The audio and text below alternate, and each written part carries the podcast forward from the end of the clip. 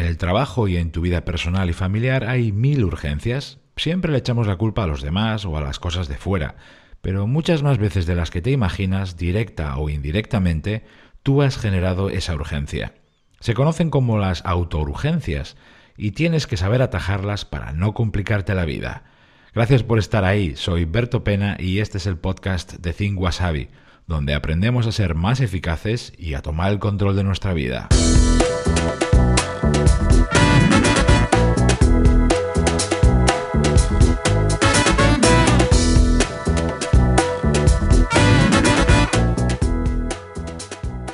Por supuesto que nadie cae en la autourgencia de forma consciente, porque en el fondo es una forma de autosaboteo. Eh, tu vida y tu trabajo ya son lo suficientemente complicados como para que tú ahora te compliques más con estas autourgencias inducidas. Suelen producirse por una de estas cuatro razones o varias de ellas a la vez. Uno, descuidamos las fechas de entrega o una hora en concreto. ¿no? ¿no? hemos hecho un buen seguimiento o una revisión puntual de nuestras tareas, nos pilla el toro y luego nos vemos obligados a perseguir alguna tarea haciéndola a última hora y de mala manera. 2. No nos anticipamos ni preparamos lo que necesitamos. Antes de tal tarea o tal momento, una cita, un evento, una fecha, necesitabas cierta información, una confirmación o hacer antes una tarea intermedia. Y como no lo has hecho por adelantado, ahora te has dado de frente contra un muro. 3. Fallamos a la hora de hablar y pedir a otras personas. Por ejemplo, en el correo, esto se ve muchísimo ahí. No es típico no comunicar bien las fechas límite, poner mal una hora de entrega o no aclarar bien qué es lo que hay que hacer. La consecuencia es que luego tú tienes que solucionar ese embrollo. Y cuatro, nos confiamos, nos relajamos, somos Mr. y Mrs. Relajación, sobre todo con los plazos, ¿no? Caemos una, en una falta enorme de tensión productiva y al final es lo que ocurre es que el calendario, que se veía, aquella fecha que se veía tan lejana, ha ido encogiendo. Los plazos se, te han echado encima. Después de escuchar todo esto, me gustaría hacerte una pregunta. De todas las urgencias que te toca a ti solucionar, que se te caen encima, eh, piensa en un lunes, por ejemplo, por la mañana, cualquier día de la semana, pero los lunes hay bastantes urgencias. ¿Cuántas de todas esas urgencias han sido generadas por ti? Sin darte cuenta, por supuesto, pero ¿cuántas de ellas han salido de ti? Detén el audio y piénsalo unos segundos a ver. Todos en algún momento hemos caído en esas auturgencias y nos va a pasar en el futuro. Así que el reto, que lo tienes ahí tú delante, es este. ¿Qué puedes hacer tú ahora para no caer en tus auturgencias o en reducir las que tienes? Bueno, yo me fijaría en estas cinco medidas prácticas porque son las que mejor me han funcionado a mí y por eso las comparto contigo. La número uno, trabaja siempre, siempre con fechas, anótalas siempre.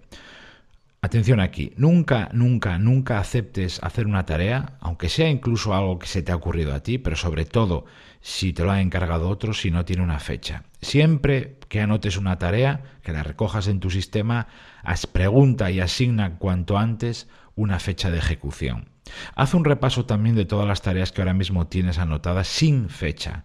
Vigila sobre todo que no haya alguna tarea caliente importante que no tiene fecha, porque probablemente en el futuro vayas a tener un problema con ella. Número 2. Sé muy conservador al estimar los plazos y fases. Y, sobre todo a la hora de las entregas. Al calcular cuándo te llevará sobre todo una tarea grande o cuánto eh, vas a tardar en hacer una fase de un proyecto, rebaja las expectativas, bastante además. ¿eh? Al estimar plazos de entrega, sé todo lo cauto y conservador que puedas, porque en la vida real todo te va a llevar más de lo que te dice tu mente en el momento de calcularlo. Súper importante este segundo punto. El número 3. Divide y estructura las tareas más complejas. Para esas tareas que son grandes, con muchas piezas, conviene hacer una mini planificación individual, ¿eh? porque si no suelen complicarse todavía más y algunas de esas partes pueden terminar en urgencia. Divídelas en varias partes y repártelas a lo largo de los próximos tres, siete días, bueno, lo que, lo que tú veas en cada caso, siempre con fechas, siempre con la debida anticipación. Eso te va a dar a ti más margen, más flexibilidad y capacidad de ejecución. Ah, por cierto, y algo fundamental, tranquilidad. Número 4. Ojo porque eh, aquí yo solía fallar bastante. A ver si te ocurre a ti lo mismo. No descuides las tareas intermedias. ¿Qué es esto? Muchas veces hay tareas que, sin ser difíciles ni exigentes, requieren hacer varias cosas antes. Dos, tres o incluso más tareas intermedias. La principal, la, más importante, eh, yo no la descuidaba, eh, tenía muy clara la fecha de entrega y, no, no me despistaba con ella, pero era con las intermedias, que eran parte de la otra, esos peldaños intermedios, era donde yo fallaba. Apóyate en la revisión frecuente de tu trabajo para asignar también fechas claras a esos peldaños intermedios. Y la número 5, la medida número 5, revisa tu trabajo con frecuencia y anticípate al calendario. La planificación semanal de los viernes y por supuesto la diaria sirven, entre otras muchas cosas, para revisar las tareas que tienes que entregar en los próximos X días. Ese es un momento privilegiado en el que uno se sube, como si dijéramos, a una azotea y mira a lo lejos. Eh, ¿Para qué? Para poder ver lo que se te viene encima, para preguntarte cosas como por ejemplo esto. Tengo margen de verdad, real de tiempo, tengo plazo, tengo todo lo que necesito, tengo que pedir algo a alguien y hacerlo ya. Y a estas cinco medidas prácticas yo terminaría, añadiendo esto otro. Sobre todo, ponte en marcha ya. La proactividad y la iniciativa son las dos mejores vacunas contra las autourgencias. Gracias por estar ahí. Se despide de ti como siempre Berto Pena y mientras llega el próximo episodio me encontrarás en mi blog thinkwasabi.com y en mi canal de YouTube. Ahí también te cuento las claves para pilotar tu vida de forma diferente. なるほど。